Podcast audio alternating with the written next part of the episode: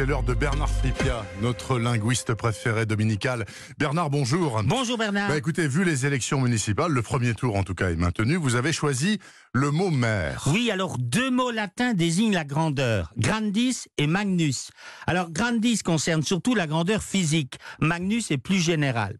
Son superlatif est maximus, littéralement le plus grand, qui donnera maximal et nous permet de faire un clin d'œil à nos auditeurs qui se prénomment Maxime. Voilà, on les salue bien. Voilà, leur épouse prévenue également, hein. Mhm. et mère. Ben, il vient du comparatif de magnus major, littéralement plus grand.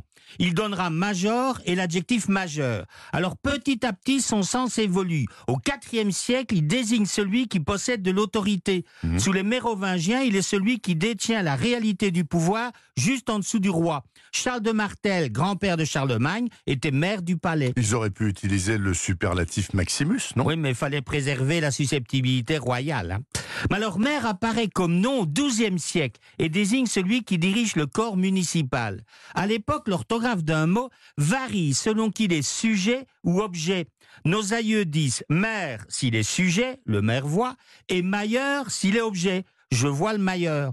En général, c'est la forme objet qui reste dans la langue, sauf dans des situations d'autorité. Par exemple, sieur est la forme objet qui donnera monsieur.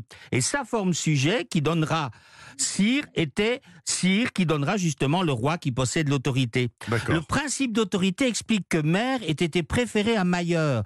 Bon, néanmoins, ce mailleur interpelle nos auditeurs wallons qui l'emploient encore pour désigner le maire. C'est pas le bourgmestre Ben aussi. Alors Bernard, en Belgique, soit on dit bourgmestre, littéralement maire du bourg, hein, d'origine germanique, mais on dit aussi mailleur. Par contre, jamais maire. Ah bah écoutez, j'ignorais totalement qu'en Belgique on disait mailleur. Mhm. Pourquoi les Wallons ont-ils préféré la forme objet, donc dont vous parliez à l'instant, plutôt que la forme sujet? Modestie naturelle. Ah, ça doit être ça, bien sûr. Et mairesse? Ben, au XIIIe siècle, elle définit l'épouse du maire. Mais le latin médiéval majorissa, qui désignait la chef des esclaves féminines employées au ménage. Sympa. Ouais. Et elle explique pourquoi l'emploi de mairesse pour décrire une femme qui exerce l'autorité.